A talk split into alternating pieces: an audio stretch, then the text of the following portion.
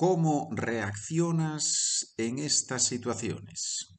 Eso es lo que vamos a hacer en este episodio. Episodio 214.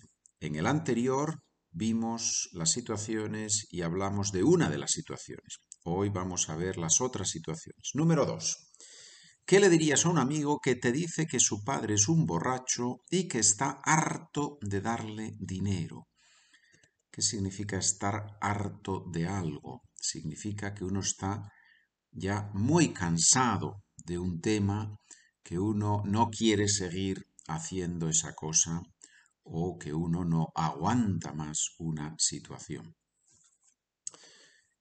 ¿Qué le dirías a un amigo que te dice que su padre es un borracho, que su padre bebe demasiado y que no quiere, está harto de, ya no quiere darle, prestarle dinero.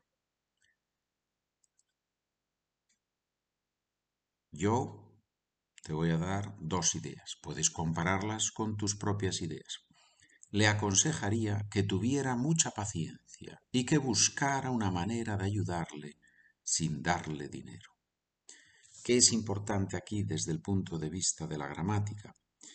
Le aconsejaría, condicional, que tuviera, imperfecto de subjuntivo, que tuviera mucha paciencia y que buscara, subjuntivo imperfecto, una manera, una forma, un medio de ayudarle sin darle dinero, sin darle, sin más infinitivo, pronombre le, im, him, sin darle dinero.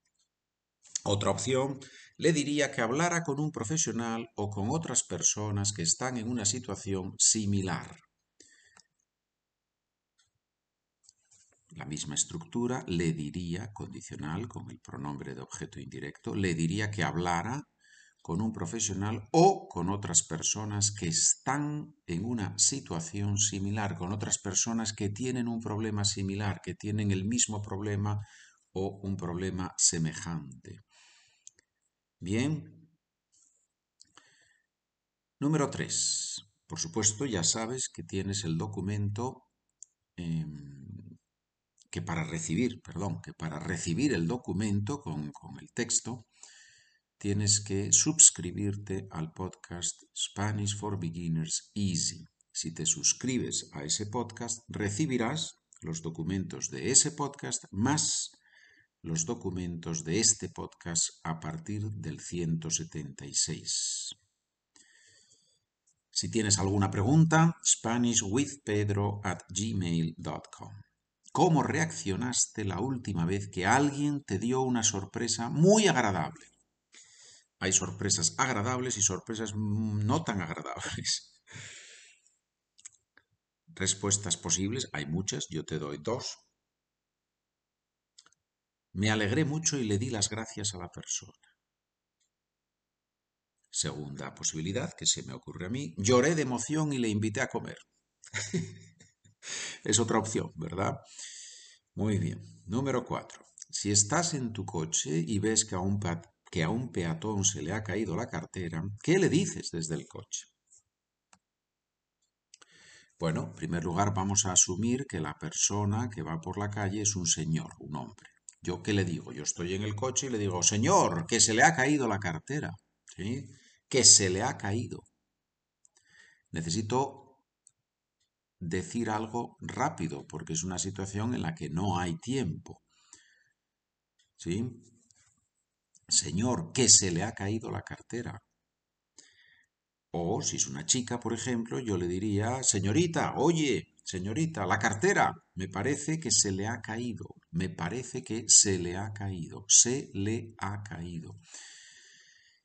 Ese caerse, ¿no? Se cae, algo se cae, pero ¿a quién se le cae? Bueno, en este caso a usted o se le ha caído, ¿sí? Si es tú, si es una persona muy joven, se te ha caído. Se te ha caído la cartera. La cartera, el monedero, donde uno lleva el dinero. Número 5. ¿Cuándo ha sido la última vez que has dicho, vaya casualidad tan grande? Vaya casualidad tan grande. Cuidado con la palabra casualidad. no tiene nada que ver, no tiene conexión con casualty del inglés. Las casualties son las que los, que, los heridos, los muertos en un accidente, ¿verdad? Casualidad, by chance, zufälligerweise, ¿no? Por casualidad. Muy bien. ¿Cuándo ha sido la última vez que has dicho, vaya casualidad tan grande? Si eres estudiante mío, sería una buena presentación para preparar la respuesta a esta pregunta. ¿Por qué? Porque ahí hay una pequeña historia, ahí hay una anécdota. Yo te voy a contar una pequeña anécdota. Estaba en el aeropuerto en Madrid y para mi sorpresa vi a un compañero de la universidad al que no había visto desde hacía 30 años. Lo reconocí enseguida y cuando lo saludé nos dimos un abrazo y dijimos, vaya casualidad tan grande. Esa es mi historia, esa es mi pequeña historia. Creo que es interesante, creo que es interesante poder leer los textos, las frases, porque una cosa es entender la idea general y otra cosa es entender los matices, las estructuras que el profesor usa. Por eso te recomiendo que, si te es posible, leas también el texto. No solo escuches este podcast y todos los podcasts, sino que también leas los textos. El objetivo no es para que compres los documentos. Muy bien, estupendo. Si compras los documentos y te suscribes al podcast, muchas gracias. Y es muy bueno y, yo lo necesito, por supuesto, porque es mi trabajo. Pero, pero no es eso. O sea, es que yo tengo la experiencia profesional de que muchas, muchas, muchas personas piensan que comprenden una frase, un texto, una anécdota, y luego, cuando les haces dos, tres preguntas, te das cuenta, ves que esa persona no ha comprendido ni la mitad de la historia. Entonces hay que trabajar los textos, ¿sí? hay que ver los textos, hay que ver el vocabulario, hay que hacer los ejercicios. ¿eh? Número 6. ¿Qué le recomendarías a una persona que se pasa un montón de horas en las redes sociales? Bueno, es un problema muy típico, ¿verdad? Creo que no es un problema de una persona, sino que es un problema probablemente de todos. Todos tenemos ese problema. Le aconsejaría que dejara de usar el móvil durante un par de días. Si se siente mejor, ya sabe lo que tiene que hacer. Si se siente peor, entonces tiene que buscar ayuda médica inmediatamente.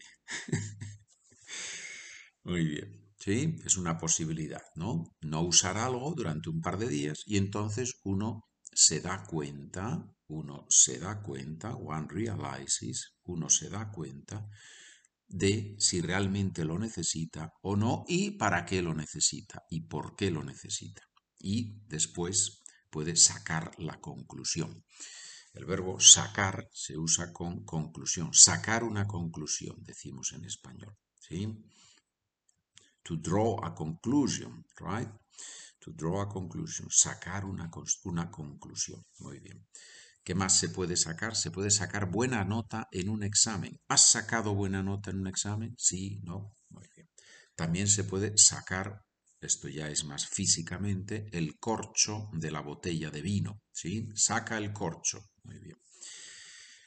Bueno, señores, muchas cosas en este, en este episodio. Entonces, escúchalo con calma, vuelve a escucharlo, suscríbete al podcast Spanish for Beginners Easy y recibirás estos documentos para poder leer y escuchar al mismo tiempo después, que eso es muy bueno hacerlo.